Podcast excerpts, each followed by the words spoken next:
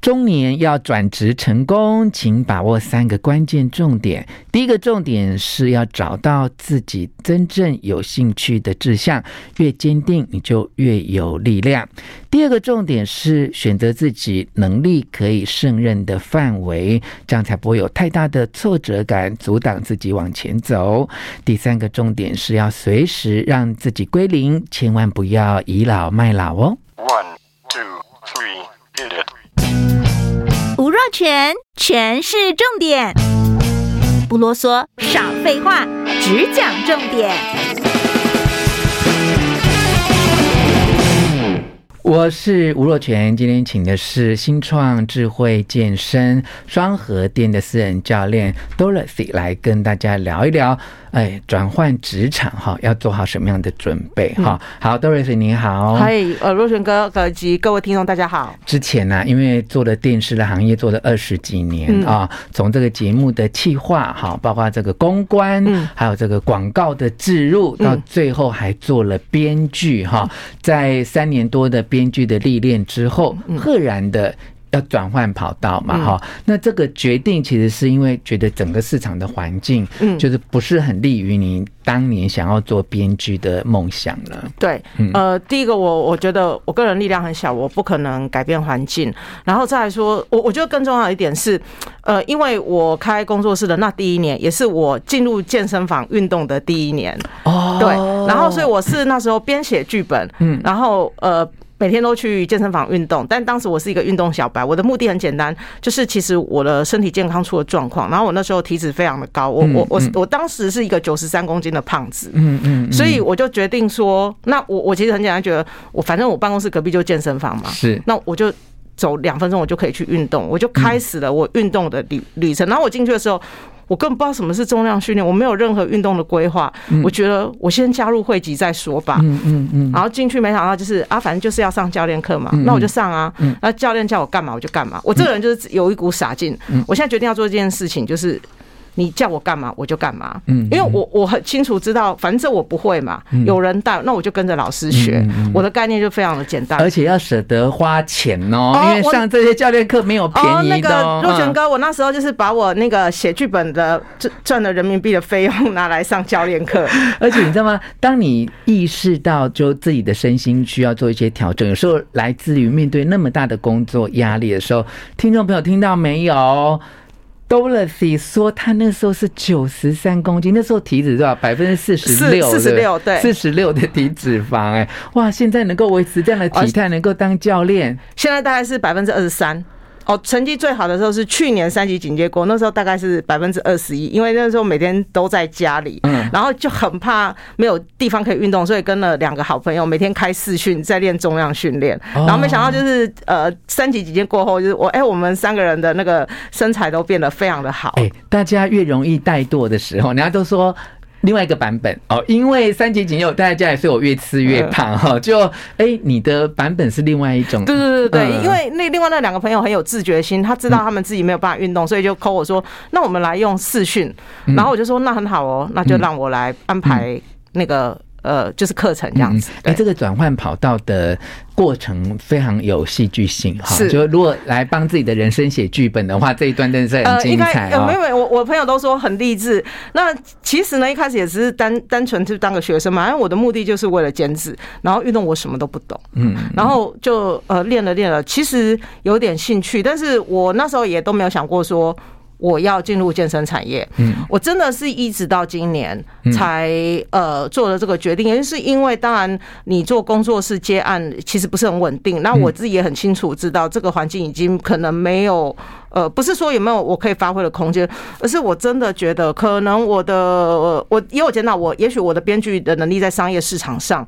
是呃不够有那个 power 的，所以那我就觉得说，我我我很很简单地讲，我已经四十几岁，我觉得我没有时间可以浪费，那我现我在想我要做什么呢？嗯那我就。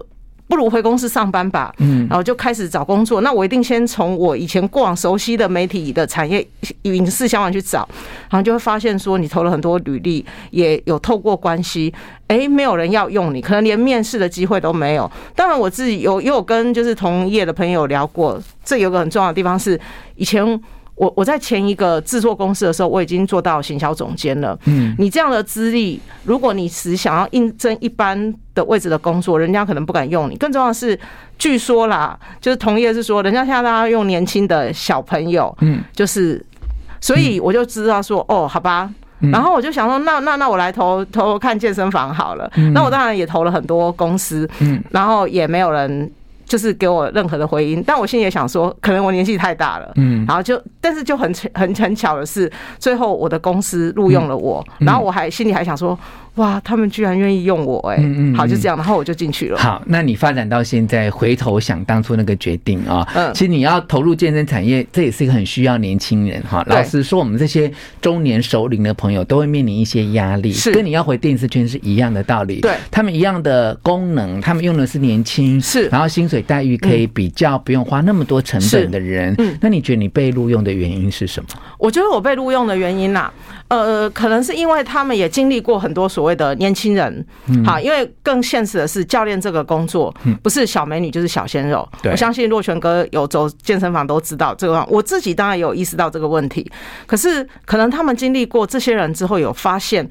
因为我必须要讲，教练不是一个光鲜亮丽的工作，它真的是一个很辛苦的工作，它需要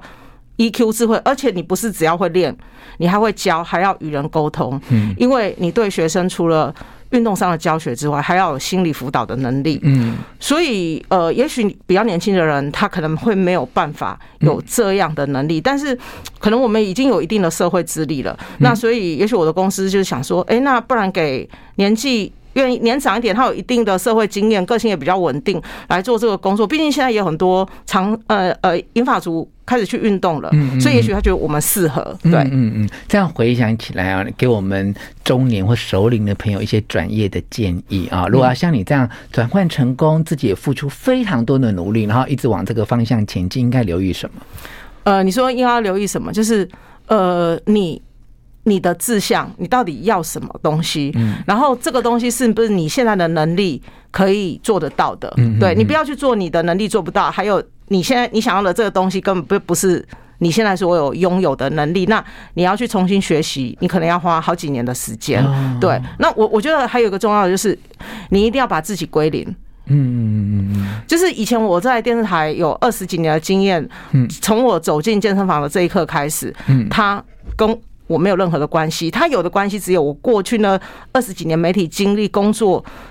可那可以遭受挫折的养分，只我我们我要带走的只有这个而已。嗯但那个东西跟我现在的工作完全没有任何关系。不管你曾经做到行销总监，嗯你现在就是一个菜鸟教练，你要很清楚知道你为什么而做，你现在的位置是在哪里，嗯而你即将要面对的是什么。就是我的学长，我的主管都是二十几岁的年轻男生。嗯嗯好，那你要如何在这个环境生存？嗯所以你自己把自己归零是非常非常重要的。嗯，好，所以我们 Dorothy 给大家转职的建议哈，其实也不一定只适用在中年人，我觉得年轻朋友也可以参考哈。第一个就是你的志向要非常的明确哈，这个明确的程度才能够变成你支持自己的决心啊。第二个呢，要考量自己的能力哈，不要去选一个自己完全能力不能所及的，因为这样别人也不容易给你机会。在呃 Dorothy 做健身教练之前，其实自己已经上健身教练的课很长一段时间，而且从体脂百分之四十六降到二十现在二十三，三哈，这个就是一个很好的证明，是我的能力可以胜任的。嗯那么第三个就是要把自己归零，放下身段，我们才能够展望更宽阔的未来哈。好，谢谢 Doris 给我哦们这样的建议哦，谢谢。谢谢大家。